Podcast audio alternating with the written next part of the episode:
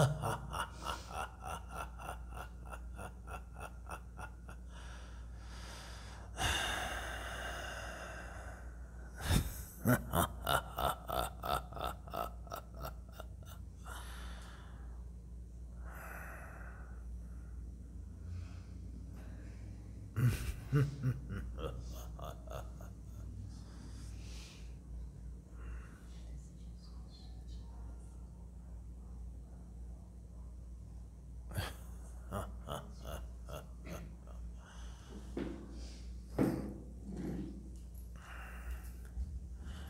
Caveira.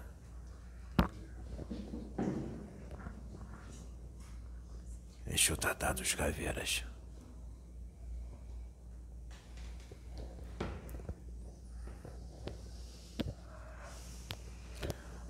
Vamos falar um pouco de seres de outros mundos, extraterrestres.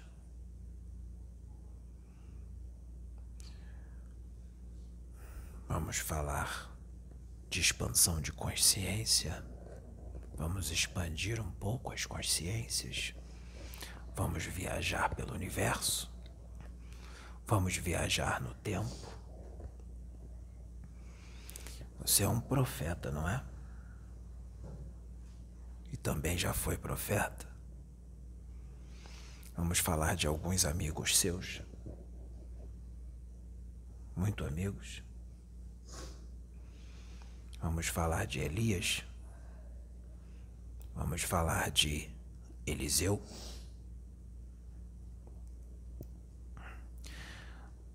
Vamos explicar algumas coisas que estão escritas na Bíblia que são interpretadas de forma infantil e agora nós vamos interpretar de forma adulta? Vamos?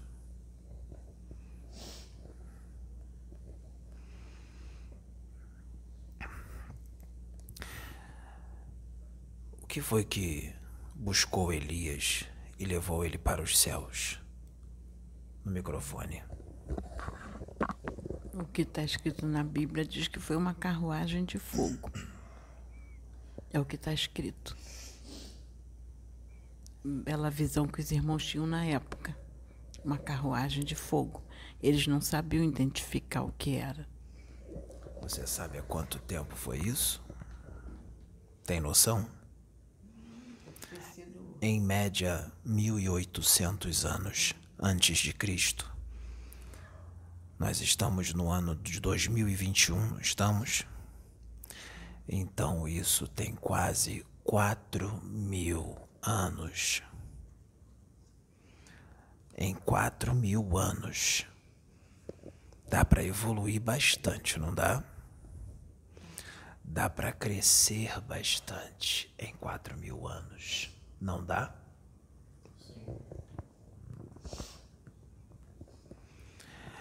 Pois eu pergunto: será que a humanidade da Terra cresceu o suficiente em quatro mil anos? Ou está bem abaixo da média?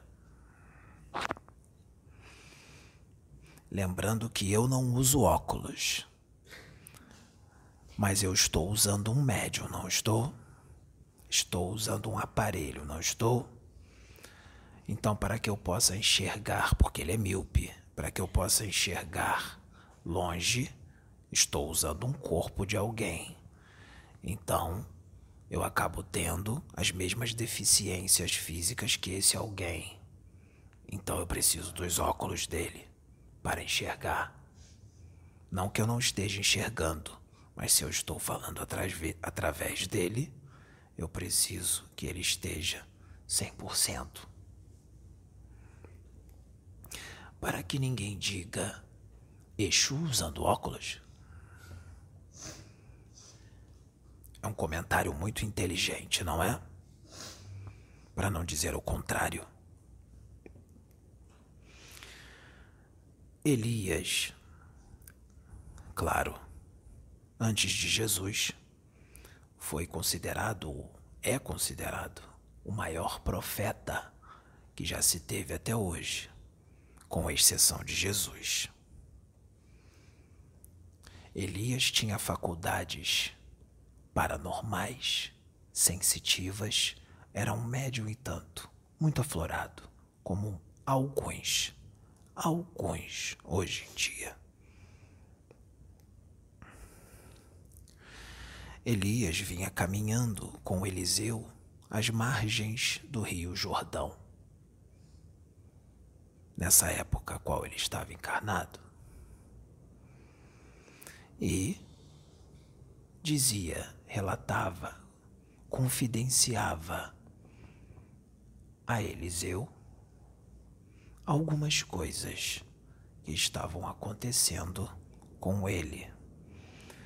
Ele dormia e ele desdobrava, mas naquela época ele dizia que era arrebatado em espírito.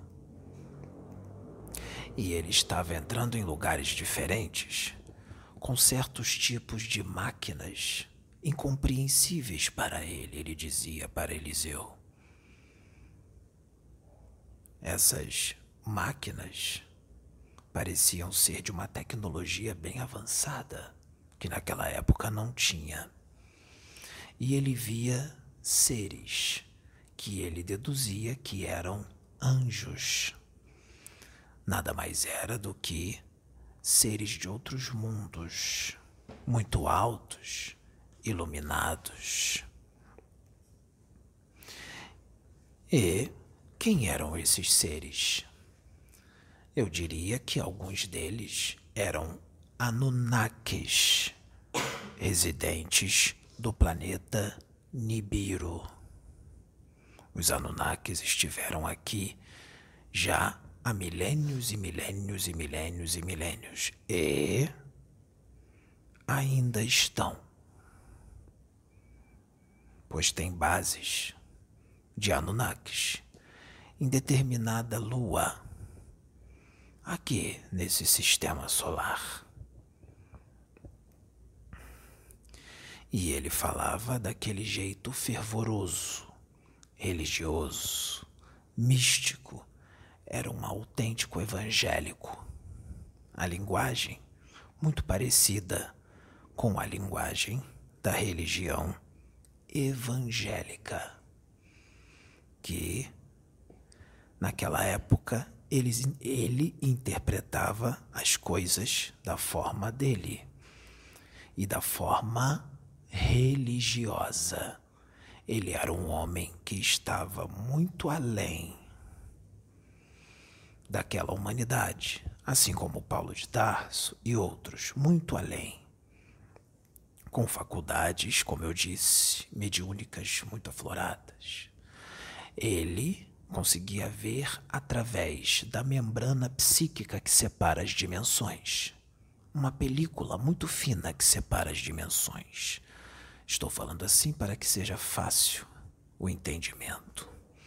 Ou seja, ele tinha contato com espíritos desencarnados e com seres de outros mundos, de outros orbes planetários, os quais ele nem imaginava que existia, pois ele viveu naquele lugar e só via aquilo. Para ele só existia o céu, o reino de Deus. Naquela época, as pessoas tinham a tendência a venerar seres de outros mundos como deuses. Coisa que eles não eram e não são, são só irmãos, mais velhos, mais evoluídos, moralmente, cientificamente e na tecnologia. Apenas isso. Não são deuses, pois Deus só existe um. A carruagem de fogo era uma nave Anunnaki. E estava nessa nave Enk, o Anunnaki. O Anunnaki que amava a humanidade. Diferente do seu irmão Enlil, que odiava a humanidade, que não a conseguia destruir por causa de Enk e de vários outros seres voltados para a luz. Aproxime um pouco, por favor. Essa carruagem de fogo, com cavalos de fogo, era esta nave. Mas antes dele ser arrebatado a esta nave, ele colocou a sua mão na fronte de Eliseu e transferiu para Eliseu os seus dons espirituais, suas faculdades parapsíquicas, paranormais, mediúnicas, e Eliseu teve desperto neste momento todas essas faculdades que nele estavam adormecidas. Ou seja, foi acrescentado algo grande em Eliseu. Não que Elias tivesse perdido essas faculdades. Ele apenas as deu para Eliseu, foi transferida para Eliseu sem que ele perdesse. Na verdade, foi apenas desperto em Eliseu o que ele já tinha. Só estava adormecido. Então Elias não deu essas faculdades para ele. Elias despertou faculdades que já existiam em Eliseu, para que Eliseu desse continuidade à obra que Elias já tinha feito, mas que iria continuar fazendo. Elias entrou na nave e teve contato com esses seres, e ele se ajoelhou venerando-os como anjos do Senhor, como querubins, ou serafins, ou arcanjos, assim ele pensava. Entrou na nave e os seres disseram: Não se curve diante de nós. Nós somos seus irmãos. Nós não somos deuses. Ele tinha uma postura mística, religiosa, fervoroso, como muitos hoje em dia, com a mesma visão. Então, a carruagem de fogo, meus amigos e irmãos queridos e amados evangélicos, eu Sinto muito em decepcioná-los, mas a carruagem de fogo era uma nave. E ele foi levado para o universo infinito nessa nave. Passou pela lua, via as estrelas e se emocionou.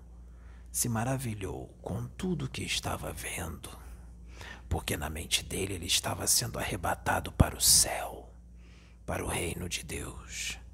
Lá ele seria instruído pelos Anunnakis. E ele, seis anos depois, voltou para a Terra com muita experiência e vendo as coisas de outra forma. Ele já não tinha mais uma postura religiosa, porque ele expandiu a consciência. E ele viu que uma postura religiosa era uma característica típica de uma humanidade que habita um mundo primitivo, uma humanidade primitiva, mas com um, poten potencial muito grande para crescer. E ele ensinava, e Eliseu continuava sua missão, e ele voltava para a nave. Era instruído mais ainda, e voltava para a terra depois de um tempo ainda mais experiente, ainda mais crescido. E ele não desencarnava, passava tempo atrás de tempo, e ele não desencarnava. Por quê?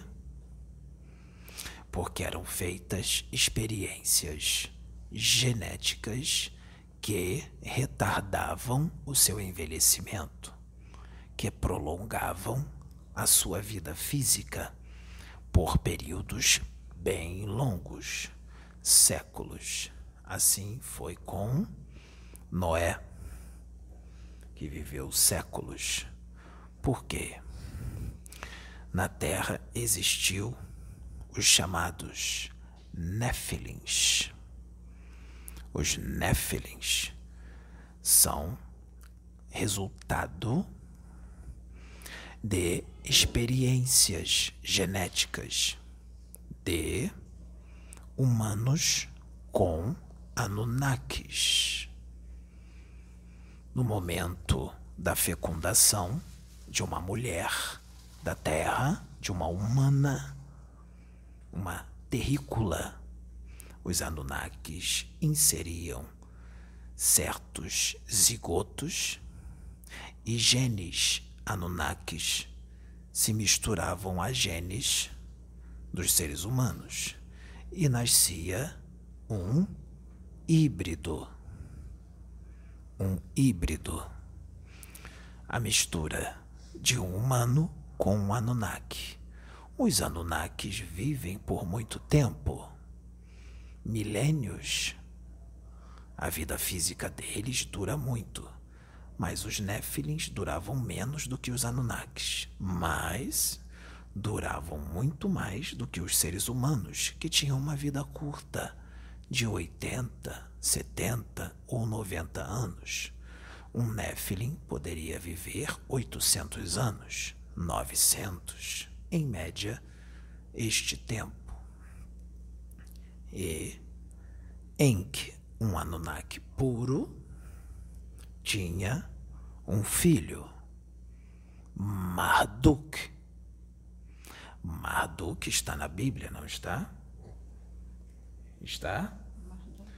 E ele era o quê? Na Bíblia ele é considerado o quê? Ele era venerado como o quê? Era o Marduk? Não, Marduk era venerado como um deus. Ah, sim, como um deus. Como um deus. Porque naquela época a humanidade era muito primitiva. Ainda é, mas era muito mais. E eles tinham essa mania religiosa de venerar seres de outros mundos como deuses. Isso existe até hoje, não existe? Existe. Até hoje. Esses seres irmãos que são voltados para a luz, eles pedem que não se venere nenhum ser, nenhum espírito, só se idolatre e venere a fonte criadora o próprio Deus. Portanto, o dia que eles descerem e se mostrarem a público, que não vai ser agora, é muito importante que não os venere como deuses e nem atire para cima deles, porque eles não são inimigos. E nem se suicidem, porque o mundo não vai estar acabando. E se suicidar seria uma idiotice, porque se o mundo fosse acabar, você morreria de qualquer jeito. Então, para que se suicidar e prejudicar ainda mais a sua condição? Então, voltando, os Anunnakis estiveram aqui e estão, em que amou muito os humanos da Terra. Ele esteve aqui quando os humanos da Terra ainda eram bem primitivos, praticamente primatas. E eles foram realizando modificações e modificações, e a humanidade foi dando saltos. Saltos, Homo habilis, uh, Homo vou falar for, for, fora de ordem. Homo habilis, Homo erectus, Neandertal, e assim vai. Homo sapiens, Homo sapiens sapiens. Saltos.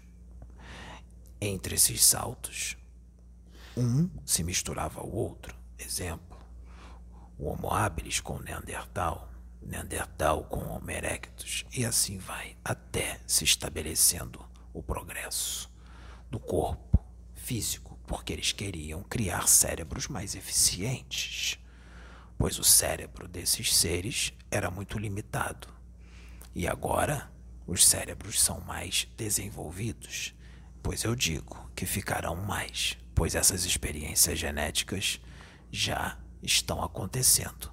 Isso já, essa informação já veio para você. Não veio? Ou seja, essas experiências genéticas naquela época era feito durante o sono. Pessoas eram abduzidas e não lembravam de nada. Só se lembrava de algo se fosse permitido.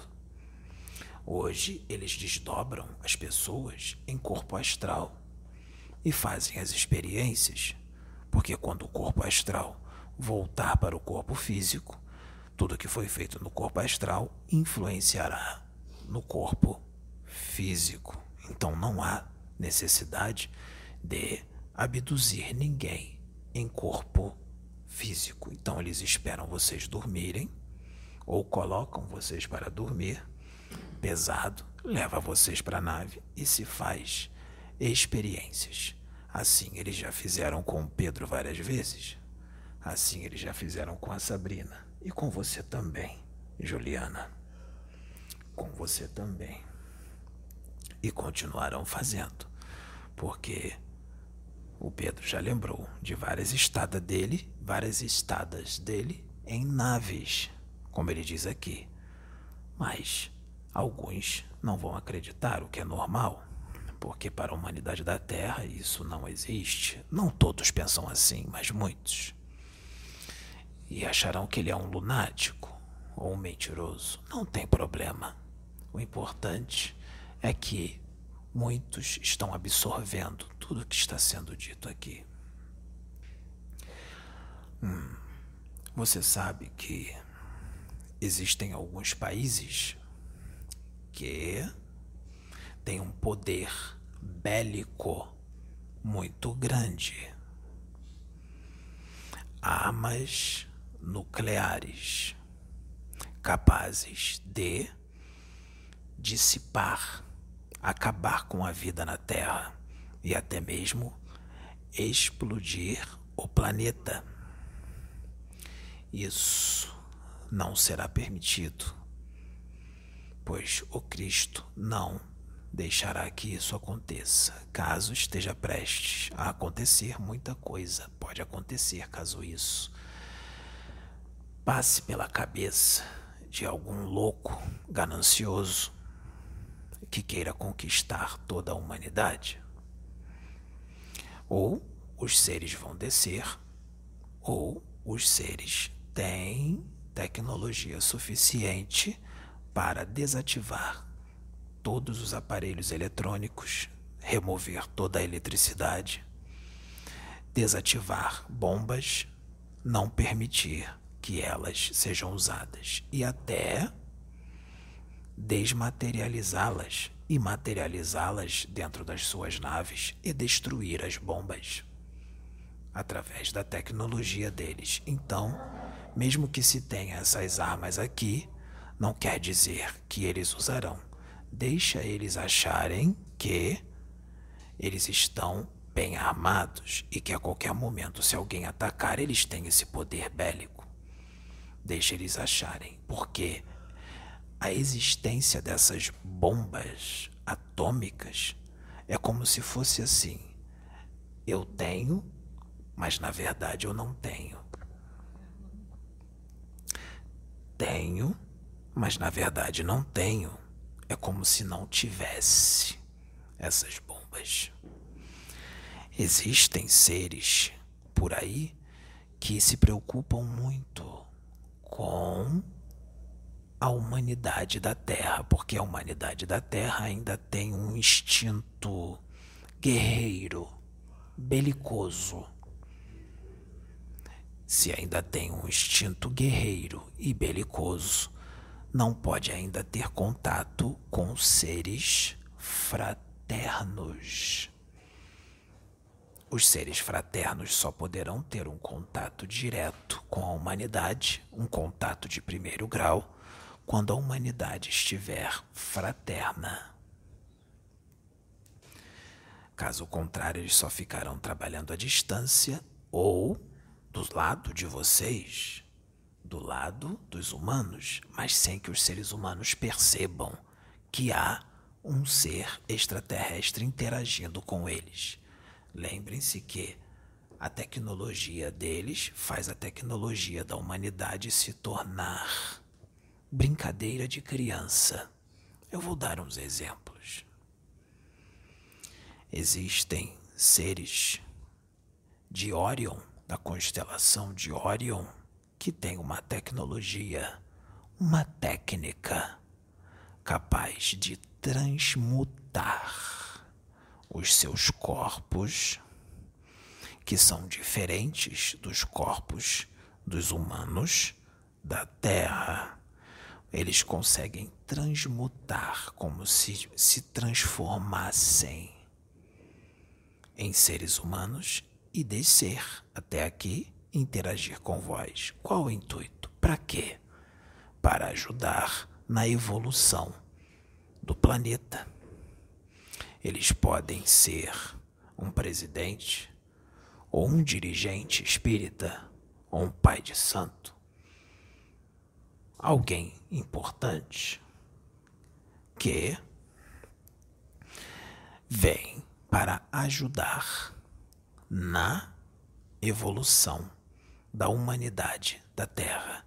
Mas eles não podem ficar transformados num ser humano por muito tempo. Digamos que eles consigam ficar por quatro, cinco meses. Depois eles têm que tomar a sua real forma ficar um tempo com a sua real forma e depois eles podem retornar com outra forma, porque ele não poderá retornar com a mesma forma. Porque ele vai se ausentar e aparecer de novo de repente, quando ele precisar se ausentar, ele poderá ser dado como morto ou desaparecido e retornar num corpo diferente e continuar auxiliando ajudando o progresso da humanidade sem precisar encarnar, sem precisar passar pelo processo da encarnação, o que daria muito mais trabalho e seria mais demorado, porque se eles encarnam, eles esqueceriam quem eles são. Eles teriam que ter todo um acompanhamento teriam que despertar, teriam que ter alguém que os ajudasse a despertar, e até que tudo isso aconteça, muitos anos se passariam. Fora o risco de estar tão inserido no contexto social da Terra e se deixar levar pela ilusão, pela matéria, pelo Maia, porque isso já aconteceu com muitos e ainda acontece. Eles esquecem quem são, se interam tanto com essa sociedade que se esquecem a que vieram. Se esquecem o que vieram fazer. E o pior, quando alguém é usado como instrumento para avisá-los quem eles são e o que eles vieram fazer, eles não acreditam ou acreditam, mas não querem, porque a sua vida é mais importante. O meu nariz não está coçando, mas o do médium está. Então vamos coçar. Senão alguém pode dizer que eixo é esse que coça o nariz. Não sou eu que estou coçando, é o médium. O trabalho é em conjunto. E eu estou usando o corpo dele.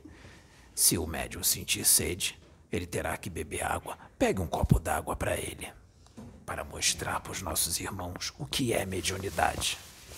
Que eu estou usando um corpo, estou usando um corpo que não é meu. Então estou sujeito a tudo que acontece nesse corpo. Vamos hidratar a boca do médium? Vamos. Lembrando esse copo d'água eu não estou bebendo, mas ele está.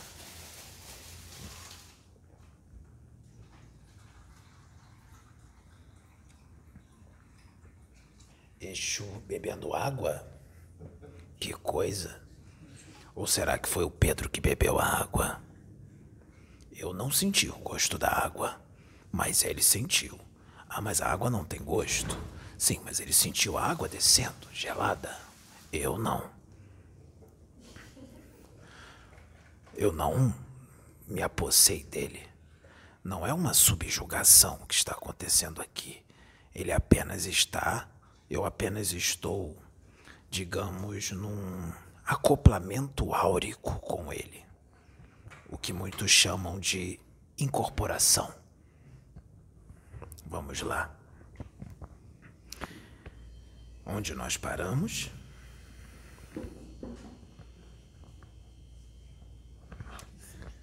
Perguntei de propósito. Isso mostra que você não está prestando atenção. Você está, André? Não está também? Eu acho que tem gente aqui precisando comer algo que tenha fósforo. Tem um alimento que tem bastante isso, se eu não me engano, é a sardinha. Então, meus irmãos, é importante Antes disso, o que eu falei? O que eu falei antes disso? Vocês têm memória curta, é por isso que vocês cometem o erro de voltarem políticos que só fizeram besteira aqui na Terra. Vocês votam de novo porque vocês esquecem bem rápido quem eles são. Que tal fazer um pouco de palavras cruzadas para exercitar a mente? Então, é importante que todos os meus irmãos entendam, estávamos falando dos extraterrestres de Orion que transmutam a sua forma aqui na Terra. Existem alguns seres, na verdade é uma raça, uma raça das Pleiades, que o que eles fazem? Vamos lá. Imagine um ser humano que está prestes a desencarnar, seja por um acidente ou qualquer outra coisa. Momentos antes de um ser desse ser humano desencarnar, um ser, determinado ser, determinada raça das Pleiades começa a se ligar ao corpo físico desta pessoa que está prestes a desencarnar. Ele começa a se ligar, estreitar laços do seu espírito com esse corpo físico humano, sabendo exatamente que a pessoa vai desencarnar, com certeza. Então, nesse momento, logo que a pessoa desencarna, ele já está ligado no corpo da pessoa. O espírito da pessoa sai, vai para o lugar o qual ele deve ir, vai para o local o qual ele sintoniza, é atraído magneticamente para a dimensão a qual ele está em sintonia e desencarna. Esse pleiadiano entra nesse corpo do recém-desencarnado e toma o corpo para ele. Esses pleiadianos são chamados de entrantes ou transporters.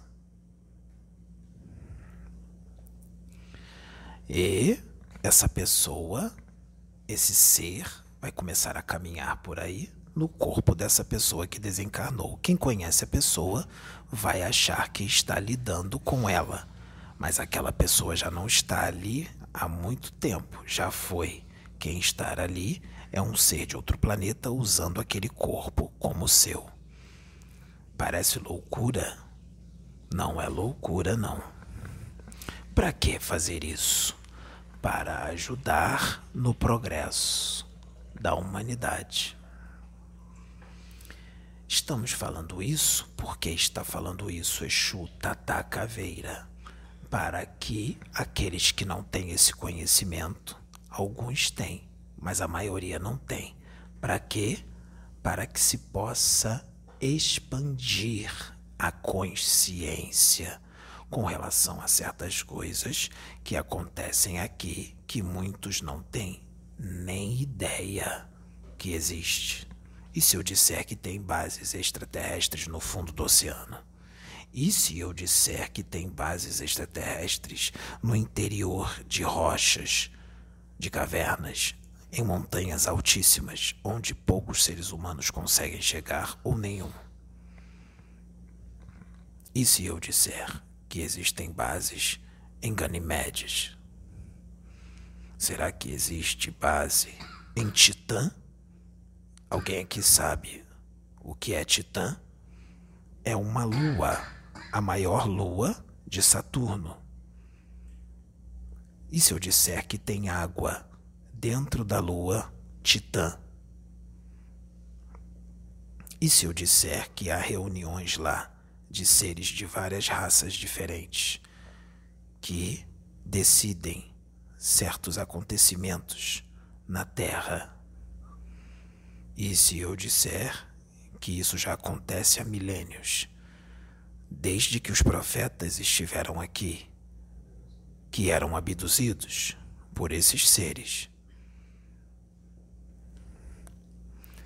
E se eu disser que existe uma raça chamada de Greys, que vem de Zeta Reticuli. E se eu disser que tem Greys que são bons e Greys que são maus? O que os maus querem? Será que eles se importam com a humanidade da Terra? Sabe o que já está acontecendo há muito tempo no planeta deles? Eles já não conseguem mais procriar. Eles se mantêm, eles mantêm a espécie através da clonagem. Clonam, mas isso já não vem sendo mais tão eficiente lá. Numa atitude desesperada, o que esses Greys fazem? Viajam pelo universo afora em suas naves detentores de alta tecnologia e vão invadindo mundos e realizam experiências genéticas de mistura de raças da sua raça com a raça daquele mundo, na tentativa de perpetuar a espécie, na tentativa de voltar a se procriar da forma natural. Natural. Só que eles não têm muita ética. Não têm tanta moral. Só são evoluídos na ciência e na tecnologia. Então, se eles entrarem aqui na Terra, eles não vão respeitar muitos humanos. Eles quererão fazer as suas experiências. Isso já aconteceu, não pode mais.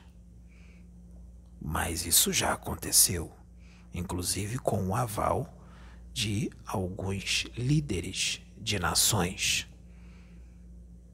dos Estados Unidos, por exemplo. E por que deixaram?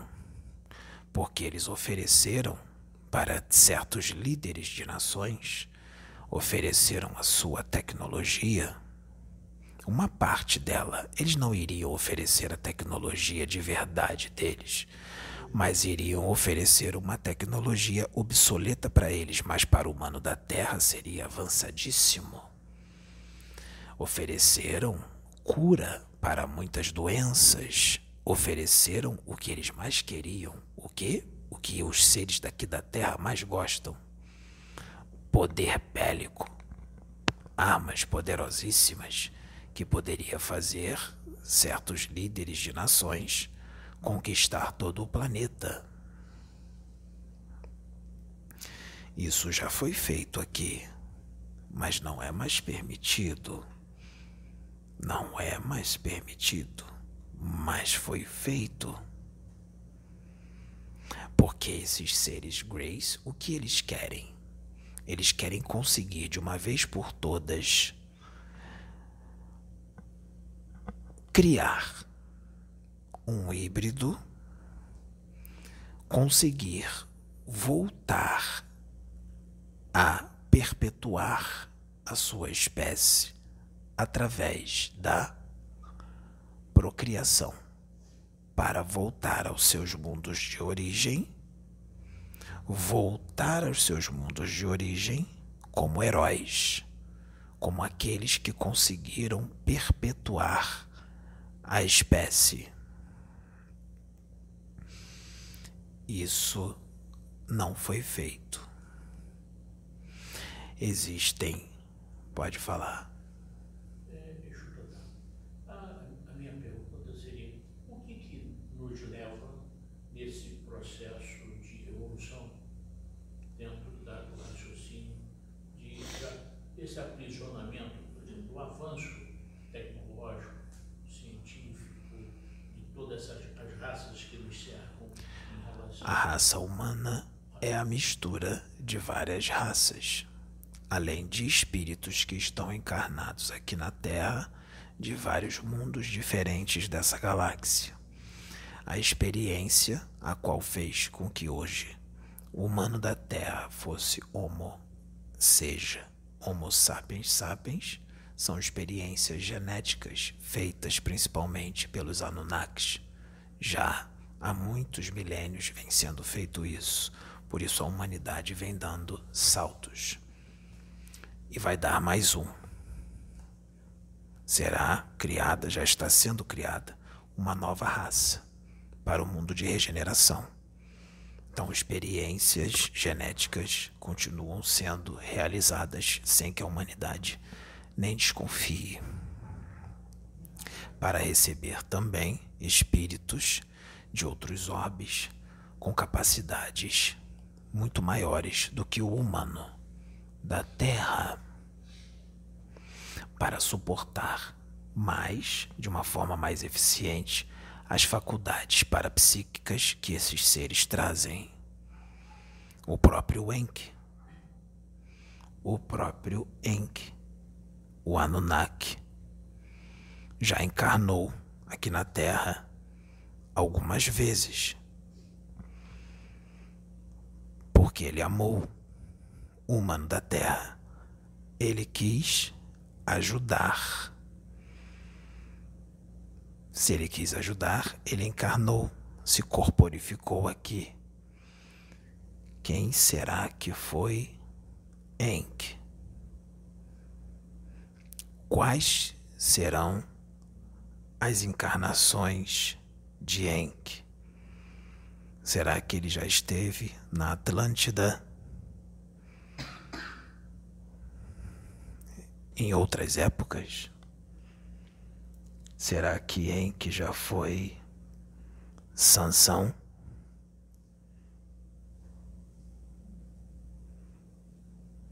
Em que foi Sansão? Em que, vou repetir, foi Sansão. Então, isso já vem sendo repetido, feito, tudo para o progresso da humanidade. E será feito muito mais. Hoje, no dia de hoje, já que os extraterrestres, os alienígenas, não podem descer e se mostrar para a humanidade, o que eles vêm fazendo para que as pessoas da Terra, a humanidade da Terra, possa expandir mais as suas consciências. O que que os extraterrestres fazem? Eles usam uma técnica qual eles vêm canalizando com médiums paranormais, médiums paranormais. Exemplo, o Pedro é médium e também é paranormal e é sensitivo, assim como a Sabrina, assim como a Juliana, assim como a Sônia, assim como muitos outros médiums por aí pelo mundo. Então, o que ocorre?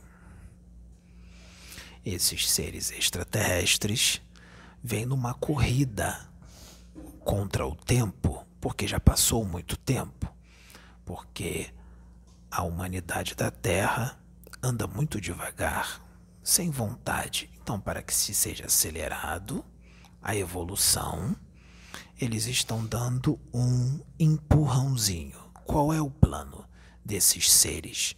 De vários lugares diferentes. Nós temos seres das Pleiades, nós temos alguns sirianos, nós temos alguns de Centauri, de Alfa Centauri, nós temos alguns hum, marcianos, nós temos alguns seres de determinadas localidades no universo que estão e vão continuar e vai aumentar as canalizações com médiums. Para quê? Para trazer uma mensagem de amor, para trazer uma mensagem de fraternidade para a humanidade, para que a humanidade expanda e tenha consciência de que não estão sós no universo e que estão sendo observados por mais seres do que se possa imaginar. Muito bem observados. Eu diria que o planeta Terra é um reality show do universo. Então, ah, esses seres já vêm fazendo isso. Já está vindo alguns no Pedro, virão mais na Sabrina em outros médiums por aí, isso se intensificará. E esses seres, eles não. Hum, não há exclusividade de nenhum médium para com eles. Não existe isso. Eles trabalham com os médiums que têm o quê? Boa vontade, primeiramente. Médiums que sintonizam com eles o máximo que, que puder, ou seja, que tenha identidade de interesses com eles, o máximo que se puder, porque eles não vão exigir perfeição, mas eles vão exigir sim que estes médiums se dediquem a melhorar, a evoluir, a crescer o máximo que puderem. Isso eles vão exigir. Que se mantenham na linha, que não deixe certas hum, doenças os acometer. Exemplo: existe uma doença que não pode acometer esses médiums que serão usados por esses seres extraterrestres. Exemplo: a doença do a doença da sede por aplauso, a doença da vaidade, a doença da ganância. Se algum médium começar a ter essas doenças, o que eles farão? Eles vão se afastar e vão procurar outros que não tenham sido contaminados com essas doenças. A da ganância, a da vaidade. Porque eles não têm tempo para infantilidade e nem para esse tipo de doença. Eles não têm tempo para isso. E quando eles se afastarem desses que foram acometidos pela doença da vaidade, da ganância, da sede por aplauso, quem é que vai tomar o lugar? Espíritos das trevas. Mas não os que estão lá nas trevas, que são do bem, os que são do mal, que são especialistas em enganar. Eles imitam muito bem esses seres, eles sabem falar bonito, eles falam palavras do Evangelho bem detalhadas, sabem falar de fraternidade, sabem imitar muito bem um preto velho, um caboclo, e o médium acha, vai achar que está abafando, e mal ele sabe que está sendo usado por um espírito das trevas que está se fazendo passar por seres da Confederação Galáctica, por seres, por entidades venerandas, e não vai estar. Mas se esses seres das trevas vão falar bonito, então vai valer a pena ouvi-los. Sim, Deus usa o mal para fazer o bem. Eles não vão falar palavras do Evangelho, eles não vão dar conselhos, mas tem um problema. Eles são espertos. Nas entrelinhas, eles vão dar comandos hipnóticos. Nas entrelinhas, eles vão dar alguns conselhos que não são lá muito bons. E as pessoas não vão perceber que eles estão dando esses conselhos, porque será muito sorrateiro. Eles são astutos. Então é muito perigoso um médium ser tomado pelo vírus ou a bactéria da vaidade ou da sede por aplauso ou da ganância. E os seus mentores espirituais, os seus amigos espirituais que os tutelam, permitem para quê? Para aprendizado. Aprendizado deles. Porque eles mesmos procuraram por isso.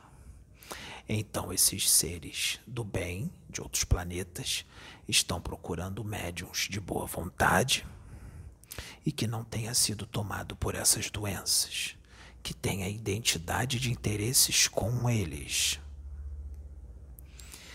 E, e se houver médiums que têm todas essas qualidades, mas não têm conhecimento, não têm estudo? Lembre-se, eles não escolhem os capacitados, eles capacitam os que eles escolhem. Eles vão capacitando, capacitando como? Eles vão colocando livros para as pessoas lerem, eles intuem, falam na mente, compre livro tal, leia, livro tal, leia. Mas para quê? Você vai trazer algo que já está no livro? Não, é para que a pessoa, o médium, tenha riqueza de vocabulário, conhecimento, para que eles possam montar o quebra-cabeça e trazer uma mensagem mais profunda do que aquilo que o médium leu. É apenas uma ponte, o conhecimento, mas uma ponte muito necessária, muito importante. Ou seja, eles vão capacitando, capacitando, capacitando, e à medida que esse médium for se capacitando, eles vão falando cada vez mais profundo e mais profundo eu vou dar um exemplo. Existe uma médium aqui nessa casa que escolheu servir, que escolheu trazer, se colocar como instrumento da espiritualidade superior para que seja trazido pelos seres de outros planetas e pelos seres, pelos espíritos daqui, uma mensagem de amor, uma mensagem de fraternidade para a evolução. Só que ela está começando agora. Ela não tinha esse conhecimento. Ela não era capacitada, mas está sendo capacitada. Lembre-se, eles capacitam os escolhidos. E essa médium vem sendo preparada muito rápido, porque eles têm pressa, eles querem vir. Não só em um médium, em vários médiums, não só em médiums daqui, mas de outros lugares. Essa médium é a Juliana. Ela está sendo trabalhada, a Sônia está ajudando com várias técnicas para que ela se solte para esses espíritos vir. Já vieram vários nela. Vou citar uns exemplos. Veio o caboclo Pena Branca, não veio? Veio a Mariazinha, que vem no Pedro. A Mariazinha também vai trabalhar com a Juliana vai incorporar na Juliana para a gravação de vídeos. Seres de outros mundos também canalizarão com a, com a Juliana para os vídeos, mas ela ainda está sendo preparada. Mas essa preparação será bem rápida. Já já ela estará nesses vídeos sendo instrumento desses seres de outros mundos, de espíritos, para trazer uma mensagem para os nossos irmãos, para que todo mundo possa crescer juntos, porque esses seres também crescem com a humanidade da Terra. Então, é necessário que todos os nossos irmãos expandam, porque não é nenhum bicho de sete cabeças, um ser de outro mundo canalizar com algum médium que tenha faculdades bem afloradas. Só basta entrar em sintonia com eles, ter os mesmos propósitos, os mesmos interesses, a boa vontade e a dedicação. E aceitar o chamado. Ou seja, um médium não pode buscar por aquilo. Ele não pode conquistar aquilo. Não. O médium será chamado. Chamado. Então não adianta ficar procurando por aquilo, porque nem sempre será aceito. Ele será chamado. Na maioria das vezes. Então, estamos aqui para ajudar, ajudar nessa expansão, porque esses seres, eles vão começar a se mostrar. Se mostrar para médiums pelo mundo afora. Pelo mundo afora. Isso já está acontecendo. Eles vão se mostrar quando, enquanto o médium estiver em vigília e em desdobramento. E haverá muitos desses seres que já são conhecidos na internet que começarão a usar, já está usando, outros médiums, outros. Qual é o intuito disso? O intuito disso seria que um médium brigue com outro, porque o extraterrestre usa ele, somente ele, para causar uma contenda, para causar um embate, de forma alguma. Se fosse para isso, eles não seriam quem são, seriam espíritos do mal, seriam espíritos das trevas. E ele, a intuição, a intenção, me desculpe, a intenção deles não é criar embate, nem briga, de um médium para com o outro. É apenas adquirir uma quantidade maior de instrumentos para alcançar o que? Um público maior. Exemplo: Se temos um médium lá no Acre que recebe determinados seres, mas no Rio de Janeiro não tem nenhum, precisamos de um médium no Rio de Janeiro. Então esse ser vai usar o médium do Acre e o médium do Rio de Janeiro. Ah, mas ele pode gravar vídeo no YouTube. O YouTube vai para o mundo inteiro, então não precisa usar mais de um médium? Precisa sim, porque muitas pessoas precisam estar presentes. Deve ser presencial e esses médiums serão chamados para lugares para palestrar e esses seres virão em lugares onde haverão palestras. Então, quanto mais médiums, melhor espalhados pelo mundo, para que o mundo se torne regenerado o mais rápido possível.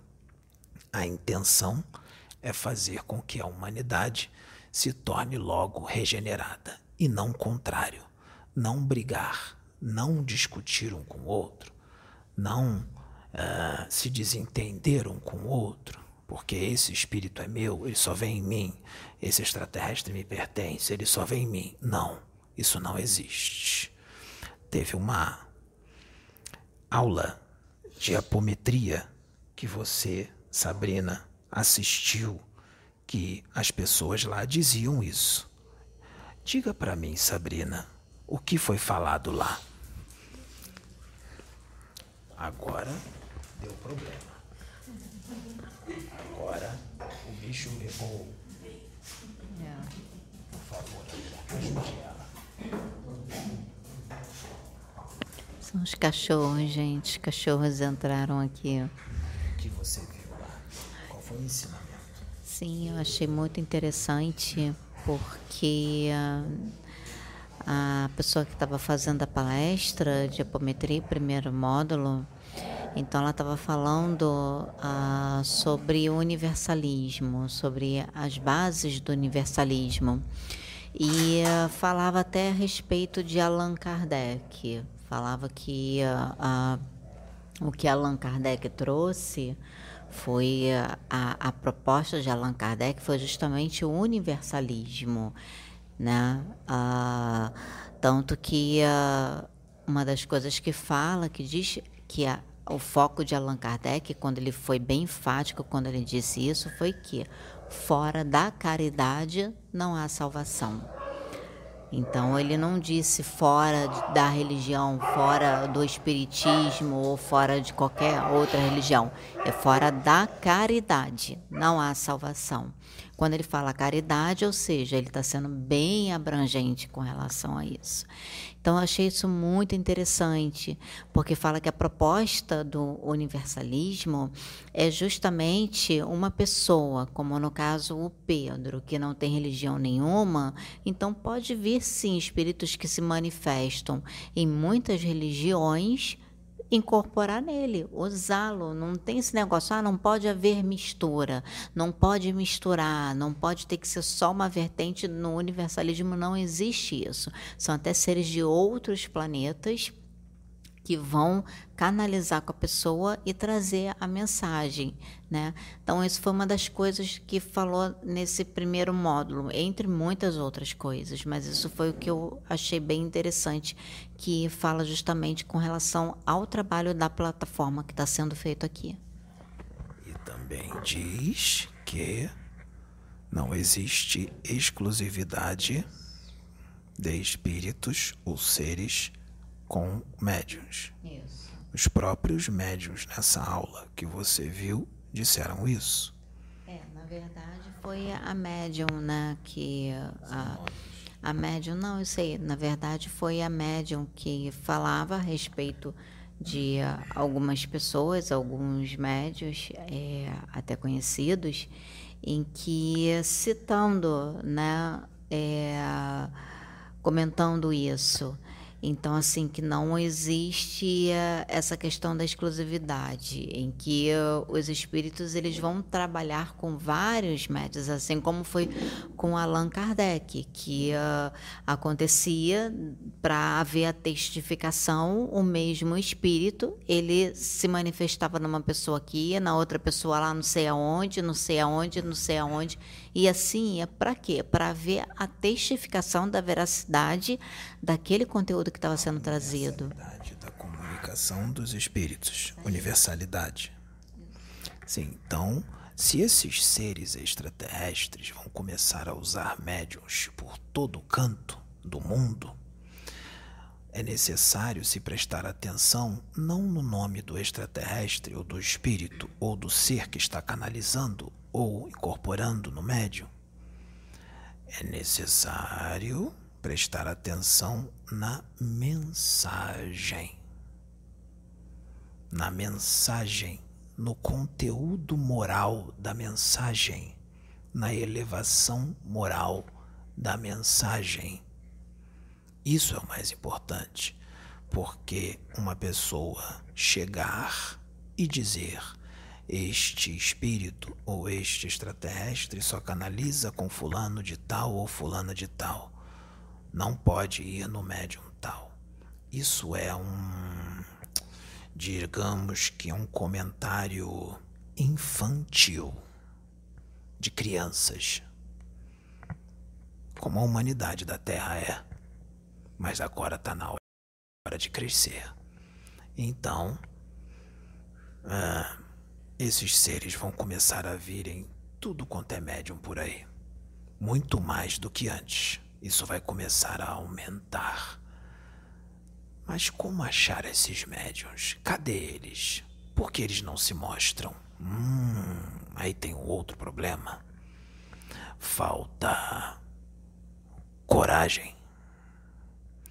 Falta vontade de servir. E muitos desses dizem que querem servir. Então não vai bastar somente ele incorporar ou canalizar dentro de uma reunião mediúnica onde tem 50 convidados, 100 convidados. Não, não é o suficiente.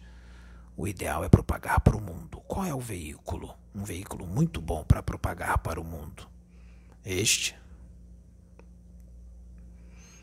Então será necessário coragem ah, será necessário, é, como eu posso dizer, dar uma de boçal quando começarem os ataques e as críticas.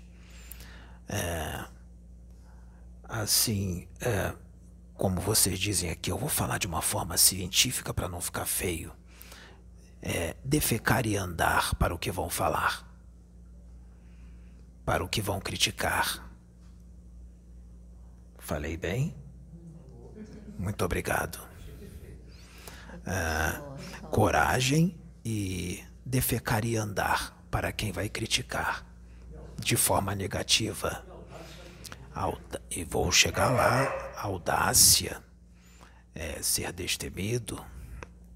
É, mais o que? É, médiums com que sabem o que quer. Sabem o que quer, porque o Cristo, o mestre Sananda, Jesus Cristo, ele gosta é desses. Porque ele era desses. Ele não tinha medo de se expor, ele enfrentava os hipócritas, ele enfrentava os fariseus, chamava-os de hipócritas, ele se expunha na frente da população ele não tinha medo de ser torturado, crucificado. Hum, vamos chegar lá. Naquela época, o que as pessoas não aceitavam, elas resolviam através da, da execução, da tortura, da crucificação. Hoje já não pode mais isso, porque estamos em outros tempos.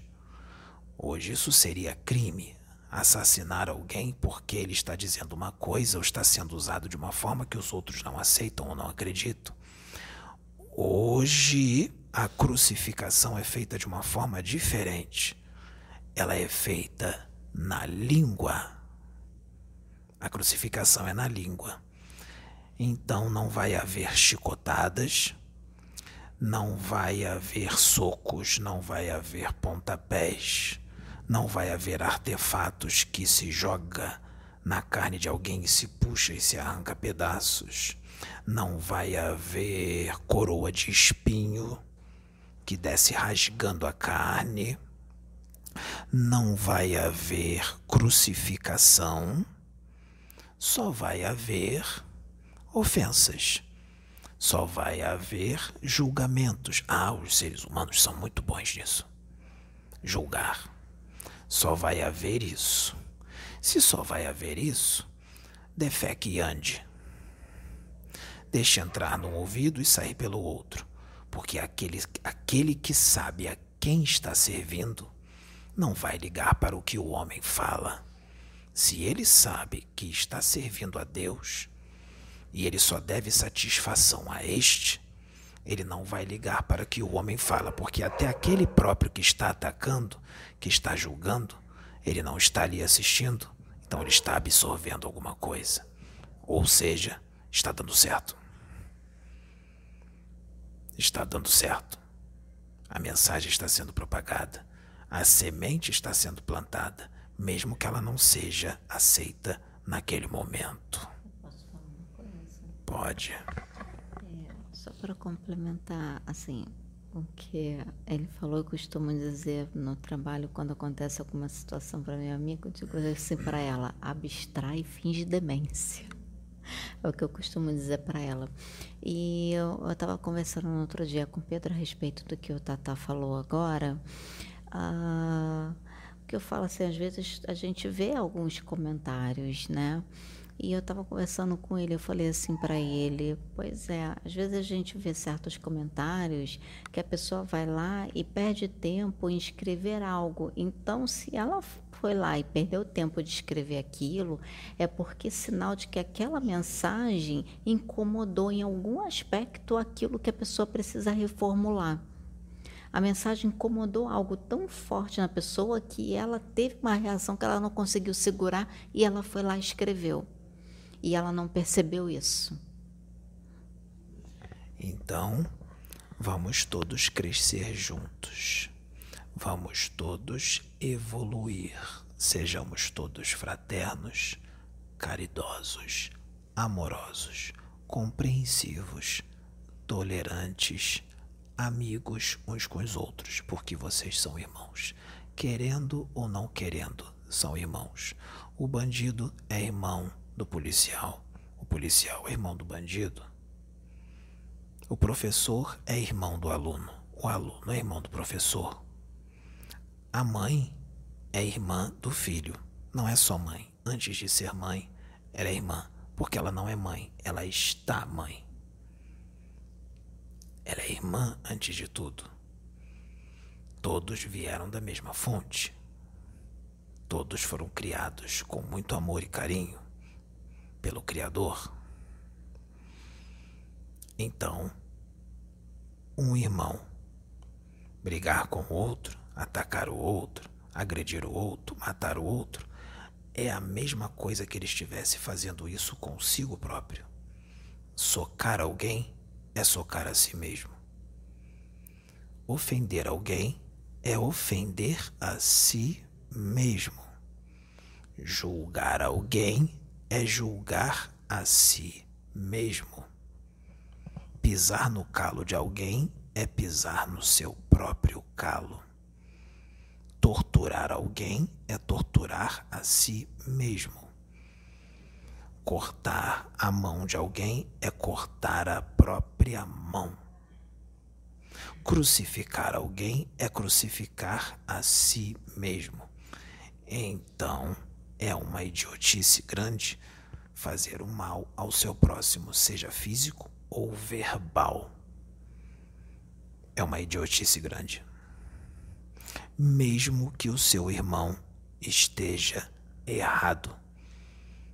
Mesmo que ele esteja errado. Quando Jesus Cristo esteve aqui na terra, aqueles que estavam errados, o que Jesus Cristo fazia? Jesus Cristo o abraçava e dava um conselho.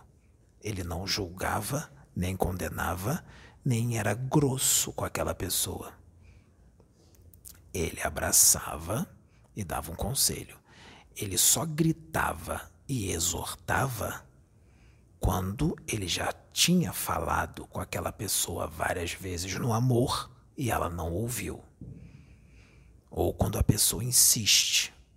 E aí as coisas precisam ser de uma forma mais incisiva, porque tem gente que só ouve no grito, na exortação, e ele não hesitava em gritar. Ele gritava. Ele exortava.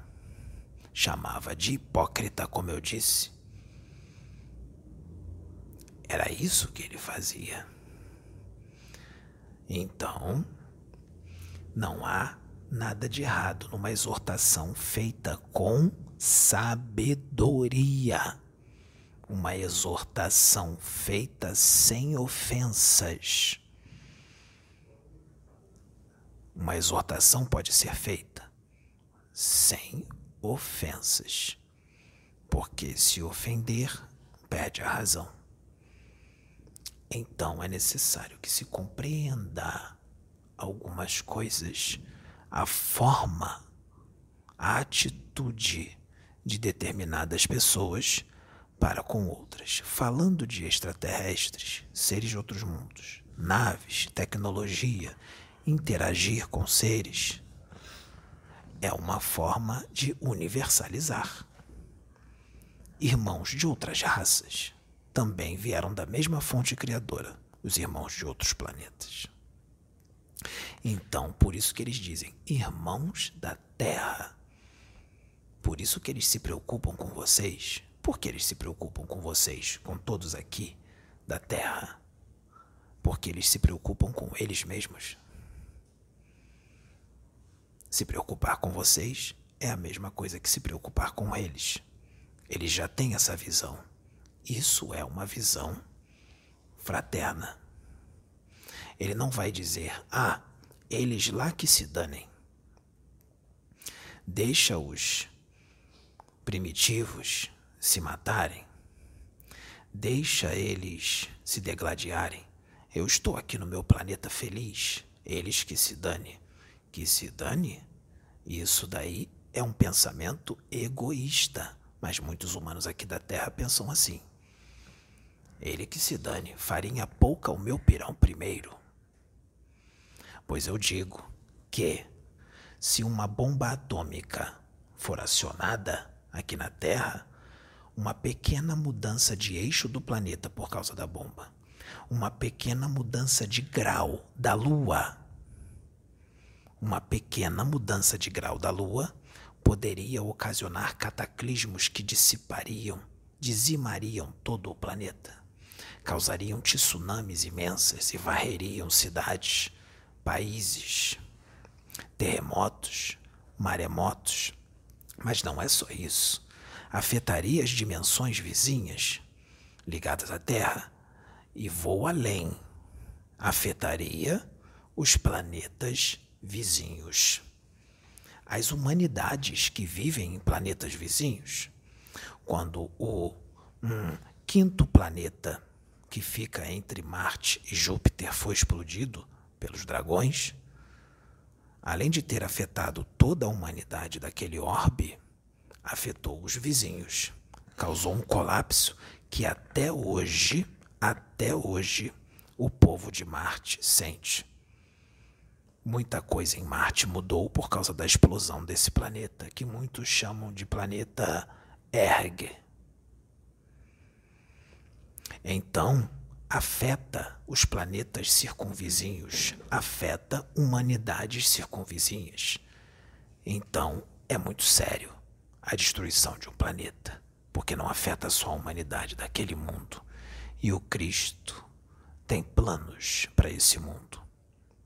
O planeta Terra não vai explodir tão cedo. É claro que no universo tudo se renova, mas se renova de forma natural não provocada pelo homem. Não sigam o que a entidade quer. Alguém aqui sabe quem é a entidade? Sol Negro? Já ouviu falar no Sol Negro? É uma entidade antiguíssima que é uma união de várias consciências incompreensível para a humanidade da Terra. Uma inteligência coletiva. E esse ser se alimenta de emoções negativas, emoções descontroladas. Eles gostam de colocar um humano contra o outro, um país contra o outro, para que haja guerra, para que haja briga, para que haja dor, desespero, medo. E ele se alimenta. Então ele vai querer sempre que haja guerra. Quem é aqui na Terra que vai ceder às inspirações da entidade? Ele vai inspirar a briga. Ele vai inspirar a destruição porque ele se alimenta das emoções negativas. Quem é que vai repelir essas intuições, essas inspirações? Se vocês repelirem todas essas intuições de embates, brigas, desentendimentos, ele não tem como se alimentar. O que ele vai ter que fazer? Ele vai ter que sair e procurar um outro lugar onde ele tem esse alimento. Se todo mundo aqui agora virar amoroso e fraterno no planeta Terra, ele vai embora. Mas só depende da humanidade. Só depende da humanidade. Então, que tal nós expulsarmos hoje o sol negro daqui? Vamos expulsá-lo. Amem-se, sejam fraternos. Não julguem sejam amigos. Isso é o que importa. Fazendo isso, a regeneração começa hoje mesmo. Eu agradeço a atenção de todos os meus irmãos. Muito obrigado. Laroejo.